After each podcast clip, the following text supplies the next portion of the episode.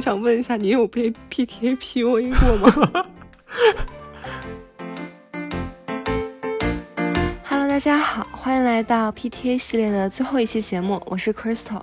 然后在之前的节目里，我们有聊到过 PTA 的准备、PTA 的申请。那我们今天再来聊一聊关于 PTA 入职之后你所不知道的那些事。那有请我们今天的重磅嘉宾魏老师，请魏老师介绍一下自己。Hello，大家好，我是没完没了的主播问。今天我是客串一下咱们这场的嘉宾 啊，和大家一块聊一聊呃关于我做 PTA 以及我来带 PTA 时候的一些故事。对我应该先假装好奇一下魏老师的经历。魏老师在成为正式就是在正式成为咨询顾问之前，有没有做过 PTA？有没有一些那种就是有意思的小经历呢？可以跟我们分享一下吗？对，肯定是做过 PTA 嘛。现在大家其实必定要有至少，我个人觉得两到三段以上的咨询相关经验，其中很大一部分程度上就是 PTA 经验，才可以在秋招里面能够啊脱颖而出，就是有很大的机会成为呃全职工作。对，然后我之前的话，可能在呃医药行业，还有在诶金融行业，在地产行业的就是相关项目上都有做过 PTA。啊，然后有分享两个比较有意思的事情吧。就第一件事儿，简单来说的话，是给做商业尽调的公司，呃，咨询公司去做过电访，就是在奶茶店的门口去一蹲蹲守一整天这种。嗯，对。然后第二件事情是，曾经在地产咨询的时候，呃，被派到山疙瘩里面去啊，去放过无人机去航拍地块，这两件事情真的印象还比较深刻。哎，那魏老师，我可以好奇一下，你们电访就是是怎样一种形式吗？你不会真的是买了一杯奶茶，然后在奶茶店门口蹲了一天吧？呃，甚至更为穷酸的是，有的时候甚至都没有买奶茶。他们不会赶你走吗？对，就还好，就还好。呃，就确实那个时候刚刚还是大一的学生，就是大一、大二的学生，整个人还是比较啊羞涩的，比较清纯的，就就也是跟你说的一样，就很担心。嗯，所以但是没有办法嘛，就是像咨询公司会要求你会返给他们一些有益的数据，你会过去要去呃收集，比如说在特定时间段之下。呃，人流量的变化，或者说来的人是一个人来呢，还是一个家庭过来？然后，呃，一个人来或者一个家庭过来的时候，会买多少杯奶茶？或者说，呃，外卖骑手到店的时候，一般一次会带走多少奶茶？等等，这些数据都非常繁杂，所以我们就会需要要求在，呃。用一边录像，然后一边记数并且记录的方法去记录一些重要的信息啊，这是我们之前的那种模式。那这些信息呢，对于一些呃商业尽调，尤其是当年就我那个时候是呃一级市场、消费市场比较火热的时候嘛，对于嗯一些真实数据的采集和用户啊，或者说真实的经营情况的分析，还是比较有意义的。然后我们那个还是有个有个彩蛋，就是，呃，大家应该都有记得吧？如果经历过的话，就那个时候，呃，瑞幸曾经被美国的一家基金给，啊，就是卖空过，做空过嘛。然后当时就是有一家商业尽调公司去帮他做的，呃，这个是落在实地的这个调研，我感觉很有可能我是参与了其中，或者说做了一个差不多的一个项目的性质。魏老师一共做过多少次电访？这个可以好奇一下吗？嗯，其实做过多多少少做过三四次吧，然后一次可能都会有一到两天。有做过奶茶店的，然后有做过呃这个零售店里面去看呃白酒酒类，因为那时候也是消费的一个嗯重头戏嘛，就是那个时候会有两个话题，一个是低度酒，对，还有一个是小瓶的高度酒。啊，就是走的是说都是年轻人的方向，就年轻人可能没有以前人能喝，所以只能喝度数低一点的，或者说只能喝一点点度数高的。对，嗯，然后可能还做过呃美妆品牌，就是店铺的一些情况，那个对于我来说就稍微有点困难了，做的我还挺头疼的。哦，那像那像第一次做就是电访的时候。就比较小白嘛，有可能像大学生这种也比较青涩。那一直到后面去，就是很成熟的去完成这种电访的这个过程中，你有没有什么心路历程上的变化，或者是对电访这一项任务和工作产生了哪些不一样的认知呀？啊，其实并没有，因为很无聊，所以就不太想多做几次，除非实在是找不到工作，是不会再去选择这个事情了。魏老师真的好诚实。那现在的话，就是对比过去和现在的 PTA 的申请以及他的工作内容的话，魏老师从您工作以及到现在正式成为这个咨询顾问，就是您觉得这会有发生什么样的变化吗？嗯，我觉得有两个点吧，就是首先第一个点是经过疫情，包括现在，嗯，就是在线协同工具的这个发展之后，我们可以 remote 工作的机会是越来越多了。这点其实是个好事儿，就是以前都会要求大家强制的在线下工作，然后要出行时间，那大家调整自己的呃学校功课的时间，尤其是外地或者说甚至是国外的学同学，还是比较吃亏的。说实话，我那个时候觉得嗯挺受限制的在选择上。然后第二个点的话，就是现在我觉得人力流程相对而言更合规了。曾经的话，其实会有不少那种小黑工项目，就比如说项目自己结呃拿一些经费出来啊招实习生，甚至是免费的小黑工啊，懂的都懂。但是现在我感觉这种类似的啊，好像还是比以前少了一些了。大家都会比较啊注重合规。对。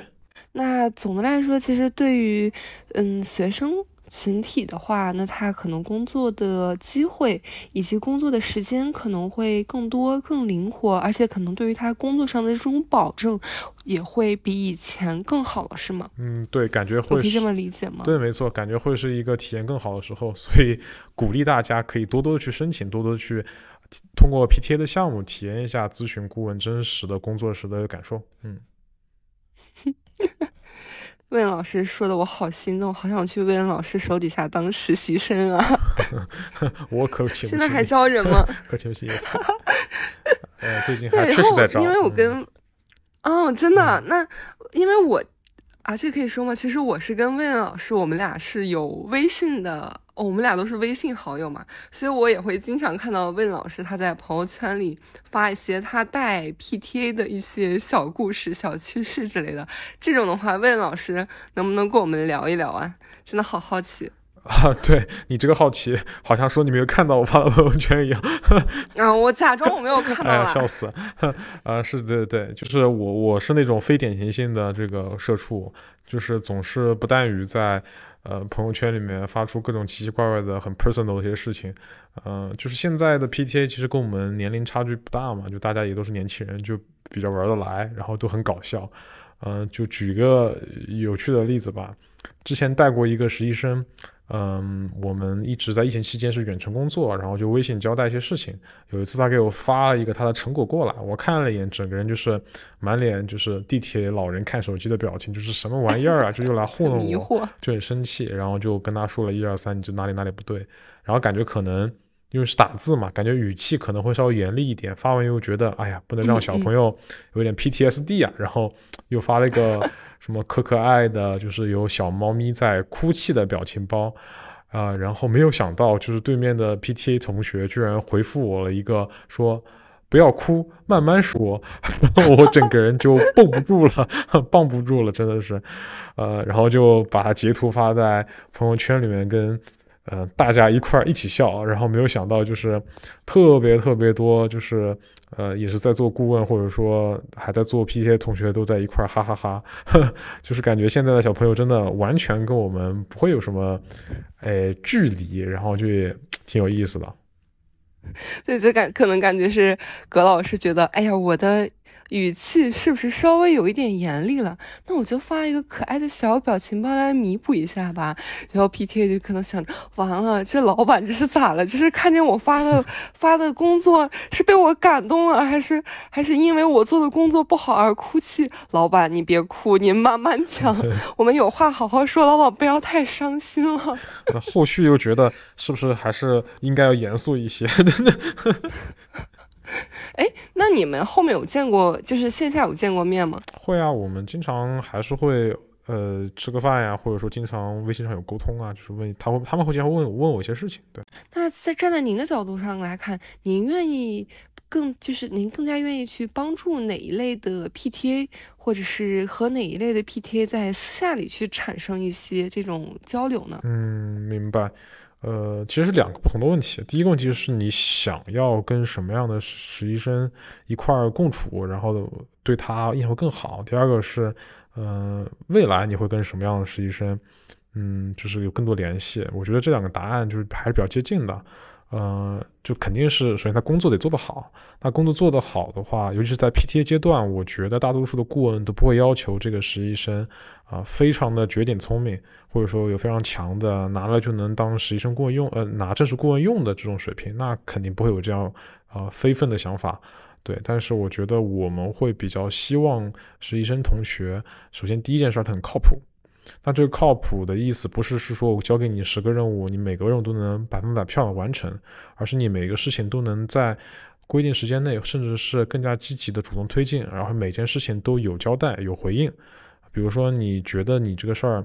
嗯，有疑问，你就立刻来告诉我，然后我跟你说一下方向。那这件事情我们就可以高效往下推下去，就不会浪费时间。啊，如果说甚至说我说的可能也不太对，就是可能我没想好，让你去帮忙看一下整个的可能性和方向，那你很快的告诉我一个，呃，你的一个 finding，那我觉得我们可以把这事做得更好，这是一个靠谱。呃，我理解的那可能就是希望，嗯，在工作过程中有一个更好的交互的一个过程，那可能不希望的是就是。今天，嗯，作为老板给 PTA 布置下的任务，但 PTA 其实他哪怕是做了，或者是遇到问题了，但是他就是不告诉你，就一定要拖到老板过来问你说你这个工作做的怎么样？对对。那他这这会儿跟你说，那我可能会有一些问题啊，怎么怎么的。这遇到这种情况，我觉得应该是老板们都不希望看到的。对，其实这种类型的实习生我碰到过两种。一种是他本身是有一些能力的，或者说有些经验的，然后他就有一点偶像包袱在身上，他就觉得不行，这个东西我也得能做起来吧。但是他有的时候，呃，你可能有一些机中的一些小的一些机关你不太知道，或者说，嗯，你就是寸了，然后你就不一定做那么快，然后你就把这个事儿拖的就超乎你正常水平了。然后这是一种，还有一种就是有一些实习生就可能是那种。呃，比较啊，比较 I 的，就比较内向的，然后对自己要求比较高的，他就会一直闷着闷着，就觉得哎呀完蛋了，我觉得我可能达不到就是 mental 的要求，然后我就不敢给他看，我一定要把他弄得更加完成度更高一些再交上去，然后这种情况下就会把事情拖得很往后，有的时候，比如我有点着急，或者说我有点觉得他是不是快弄完了，我就抬头看一眼他，然后看完他反而就更紧张了，然后越做越慢，越做越不敢交。对，那所以所以其实感觉有的时候还是要跟自己的领导去保持一个很好的交流，哪怕是这个事情我可能不会，或者是嗯，就是不要怕被老板讲，老板讲的话可能也会是对事不对人的这种吧。对，没错，没错。嗯，然后第二点的话，我会我个人会比较在乎，呃，比较喜欢是可以自己不断迭代进步的。嗯，然后记性比较好的实习生，怎么讲呢？就是我碰到过有一些实习生，他很聪明，然后做事也很快，但他就有一些粗枝大叶，有些粗心。就比如说你给他讲十个要求，他可能只记得八个，然后把这八个都做得很好，他总有两个是落下的，这种是让人感觉难受。还有一种就是，嗯，你跟他讲过一遍、两遍、三遍了。就可能这些问题不大，但是你发现他每一次都没有把它做好，这个事儿有一些细节性的问题吗？对，就有些习惯或者细节，这个事儿其实就会让人比较恼火，尤其是嗯，在你急着交付的时候，有些他小的习惯就会导致反复返工，就算只是需要微调一下，那嗯，就是就是文件一来一往放的时间都挺长的，所以这个事儿我觉得可以尽量的就是保持好。呃，毕竟咨询顾问一直说嘛，就很多咨询顾问都可能就是处女座，就是大家其实对一些细节还是有一些要求的，这一点上要做好。对，然后而且能不断的就是迭代，就是高要求的让自己变得更好，不会让错误发生过就不会再犯。这个事儿是一个，其实你别看听起来简单，但其实是一个非常难，嗯的一个事儿。对，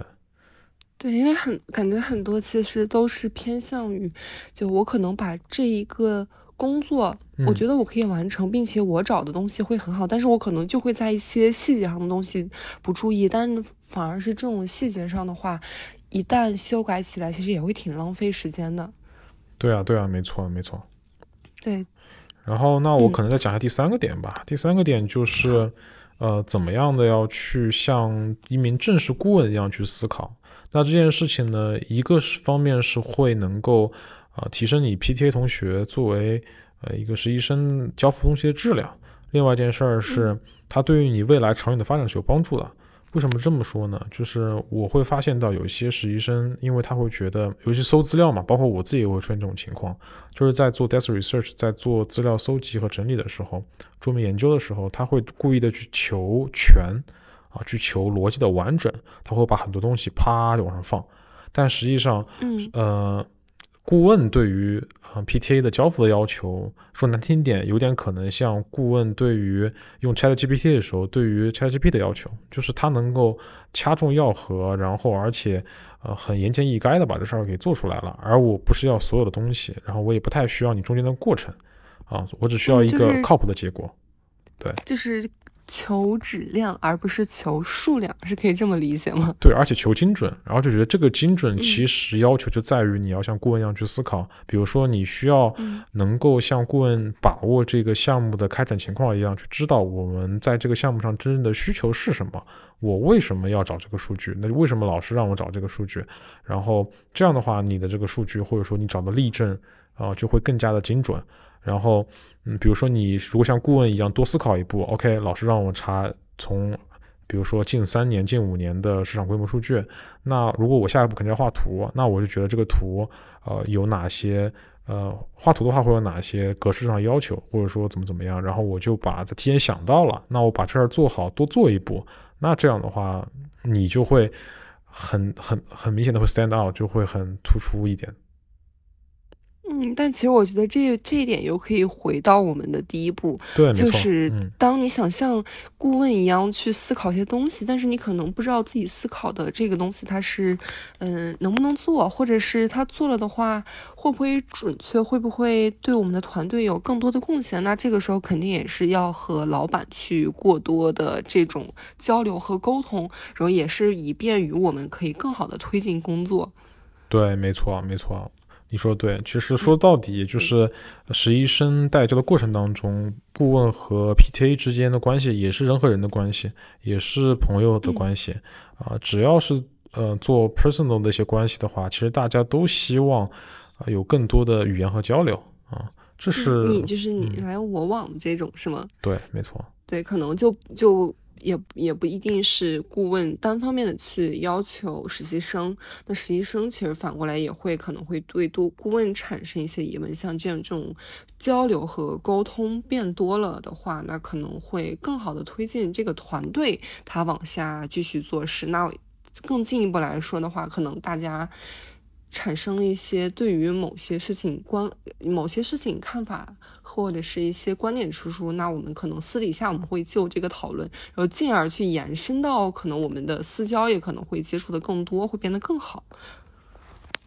嗯，那说到这点的话，那像葛老师，您觉得就是怎么样和顾，就是作为实习生的话，或者作为 PTA，怎样和顾问保持一个友好的朋友关系呢？这个事儿说简单也很简单，就是保持真诚就可以了。呃，你只要体现出你对于这份工作或者说你对咨询这个行业的一个呃热忱和一个嗯投入，那我们我们会很乐于看到这样的小朋友嘛，就是新鲜血液，而且又很能帮忙，对，然后我们也会很呃会很主动的会。呃，把我们的一些经验，就是或者说一些想法和一些方法论，能够呃教给你，包括未来你不管是真正的择业的问题，还是说有很多同学有呃考研、读研，或者说出国申请的一些疑问和想法，我们都可以帮忙去，嗯，帮忙就告给你一点我们过来人的想法，这个都是很正常的。嗯嗯，对，我觉得这这一点其实就是跟我们日常也蛮像，就是真诚嘛，就是你在工作之上。你让你要你需要让你的老板去看到你对你工作的热爱，然后去真诚的去交付一个东西，而不是就是草草了事去敷衍的这种。因为我理解的话，如果你真的去敷衍的老板，其实像老板这种经经历过，呃一些社会的毒打，或者是带过很多小朋友，以及自己当过小朋友的这种，其实他会一眼就能看出来你你的这个交付他认不认真，你花了多少心思，没错，对，然后完了。对，然后可能后面的话，如果你真的在有些地方需要去请求老板的帮助，那老板可能就会更愿意去帮助一些曾经真诚的去跟他一起共事的人。相反而是这种可能很爱敷衍别人的人，基本上也很难得到别人的帮助嘛。对你这个也提醒到我了，其实很多呃之前的实习生同学。嗯，在他们快要考试的时候，或者说有课没法翘的时候，或者说 anyway 有什么其他事情的时候，有些时候不太好意思跟我们说，甚至有的人会说：“哎呀，就是我先远程，然后我你给我什么活，我也先接着，我也先做。”但是它的时效性就会拖一点。这个时候，如果说你没有讲清楚，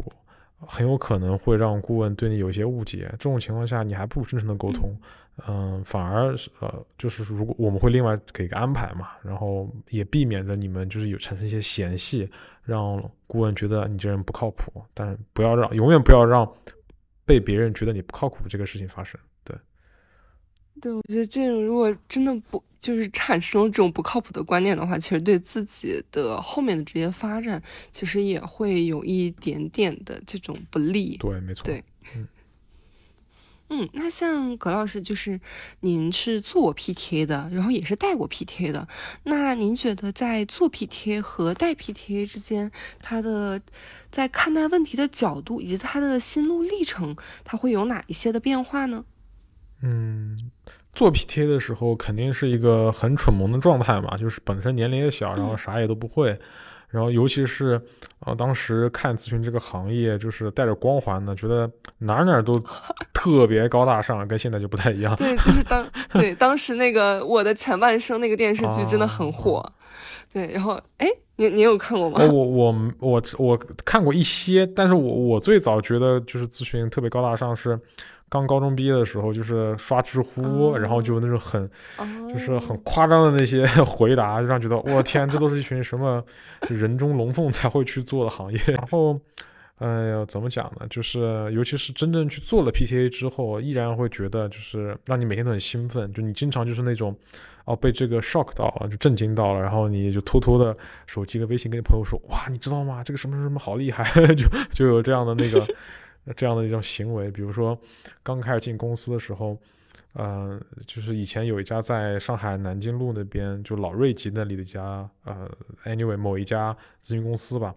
呃，首先进去以后，你只要连上网，它就是自带一个跨国 VPN 的啊，对，这个就已经很高大上了，而且它会有那种 pantry，就是那个食物的休息角嘛，就是有吃的有喝的啥的，就这一些都是你曾经。嗯，在电视剧里，就比如说像前半生里 这样的地方，才能够看得到的一些场景，你就觉得哦，我的天，这就是精英人士的工作生活吗？对。然后我还记得在啊那个公司楼下看到过那种奔驰的保姆车开过来送老板，然后下来一个外国人拎着箱子，然后司机穿着黑色的呃那个。礼服，然后戴着白色的手套过来给你拎箱子，给你开门，就当时就是 给我幼小的心灵 留下了不可磨灭的震撼，你知道吗？真的记到现在，就当时我的天，对，就怎么会这样呢？哎，就是各种小朋友吧，很可爱。那个时候每天看到这么多。白领就是跟我一块儿去全家抢盒饭吃，我觉得可能这就是白领的生活吧。没想到工作了之后，我可能就再也没有吃过全家了。那工作之后吃什么？就是可能连外卖的时间都没有。我觉得，救命！嗯，哎，反正这个都是，呃，怎么讲，就是在。PTA 做 PTA 时间吧，有一些幻想，就大家都会有些幻想，这个幻想是必要的。如果没有这些幻想的驱动的话，说实话，我觉得我现在也不会去做咨询，我也不可能说这么久就是那么铆定心思去做咨询。这其实就跟谈恋爱是一样的，就是你一开始 crush 撞上了，然后你就被这个神奇的这个固执的这个印象、好印象就一直推着往前走，到最后你就越走。啊，越顺眼，越走越看上，然后越走越有很多的沉没成本，让你没法放手，然后，然后驱使你最终坚定的走向你的那个目标吧。这是一个，呃，做 PTA 时候的一个感受。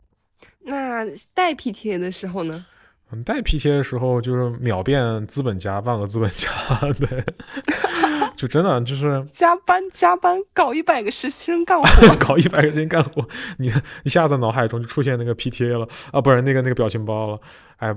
对对对，不过嗯，就是怎么讲呢？就是加班是不会的。我我是就我们公司习惯就不太会让实习生加班，就没有必要。真的，你就一天也就给了一两百块钱，让你干我们这样的活，于心不忍。就资本家了，但还没那么资本家。对，啊，但我们就是希望良心资本家。对对，就还是希望在嗯正常的工作时间之内，能够又快又好的把东西交出来。但你也知道，人人肯定是有惰性的嘛，或者说人能力是有限的，嗯，就是往往就会觉得，哎呀，怎么还没有交出来？而且尤其是感觉，因为我们自己的项目上也会有压力嘛，然后，嗯，会感觉耐心什么的要比之前要少很，比正常时候要少很多。然后，虽然我们当然会自己克制啊，那所以有的时候也会跟对自己说，就是。这个实习生小朋友也不容易，怎么怎么样，所以也肯定也不会说他们什么。反正我我们也不是那种会 PUA 的人啊。对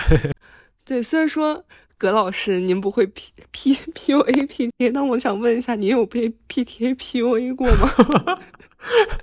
？PTA 说：“老板，我觉得你这里安排的不对。老板，你是不是这个方方案有点问题？”那想来 PTA 也没这么闭个胆，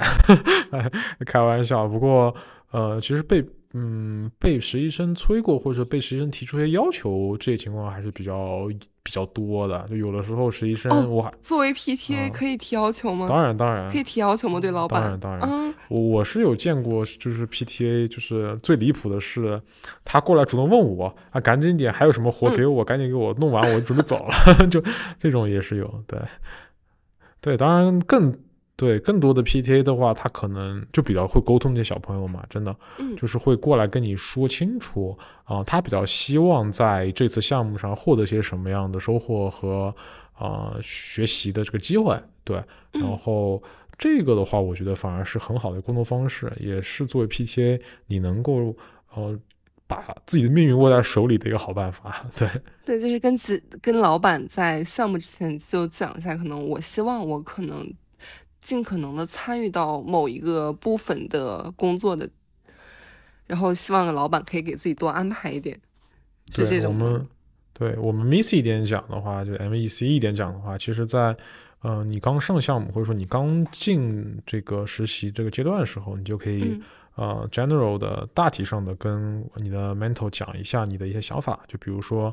啊，我现在的能力是什么？就是我比较熟练的能够帮助你的是什么？然后我个人比较想要积攒的经验，比如说我想要看行业认知，我想要学会怎么样去更高效的记录到。会议纪要的亮点，或者说我想要知道这个 PPT 的某一种部分是该怎么画会更加的好看，或者说更加的清晰等等的，你可以去提这个要求。那在就是开头，在你项目的过程当中，每一天或者每一个周，你可以根据你这个嗯阶段你碰到一些问题，或者说你的想法，跟顾问进行一个啊 rolling 的一个，就是随时随地的去做一个复盘，或者说是一个请教。然后让，比如说你也可以问他，你没有什么想法的话，你可以问他说，你觉得这周啊，你对我的做工作有什么想法，有什么想说的，有什么建议？说真的，有的时候我们对 PTA 的，甚至对实习生的，呃，这个期就期待值没那么高。有的时候你给我交一个六十分的东西，然后我也就啊 take 了，我就接下来了，然后我会自己去改它。有的时候没时间的话，也不太会跟你说太多东西让你去改。因为有些时候觉得这是在你的能力之上的一些东西，但如果说你过来问我说我这边还可以怎么改的话，那我有时间的情况下肯定会乐意告诉你你的东西还有哪些提升的空间。那这样的话，对于 PDL 来说，我觉得还是比较赚的一个事儿啊。对，就是可能我对于我自己有一些要求，所以我想请问一下我的老板，可能我在这方面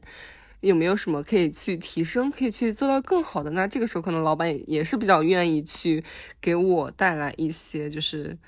嗯，跟我跟给我带来一些反馈，然后让我知道我在某一方面可以变得更好。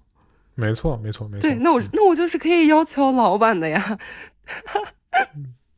啊，你你是想说现在连正式员工都不敢要求老板什么？没想到 PT 还有这么大的权利 原来 PT 还有这种权利呀！哎呀，怎么讲呢？我觉得如果说一个好的工作的组织，嗯，它应该是有这样的特性的。但是如果说当下条件不允许的话，也没有办法强求。陷入了深刻的反思当中。我们这一期节目就到这里了，感谢我们魏老师的分享，欢迎魏老师常来节目里做客哦。我我不是一直在节目里吗？笑死！魏老师说背个档，你怎么敢这么要求我？明天就把你辞掉。开掉，开掉，开掉！啊，真的 好害怕呀！走了，走了，走了，我要去反思自我了。好了，那我们下期见吧，拜拜。对，感谢大家收听，再见。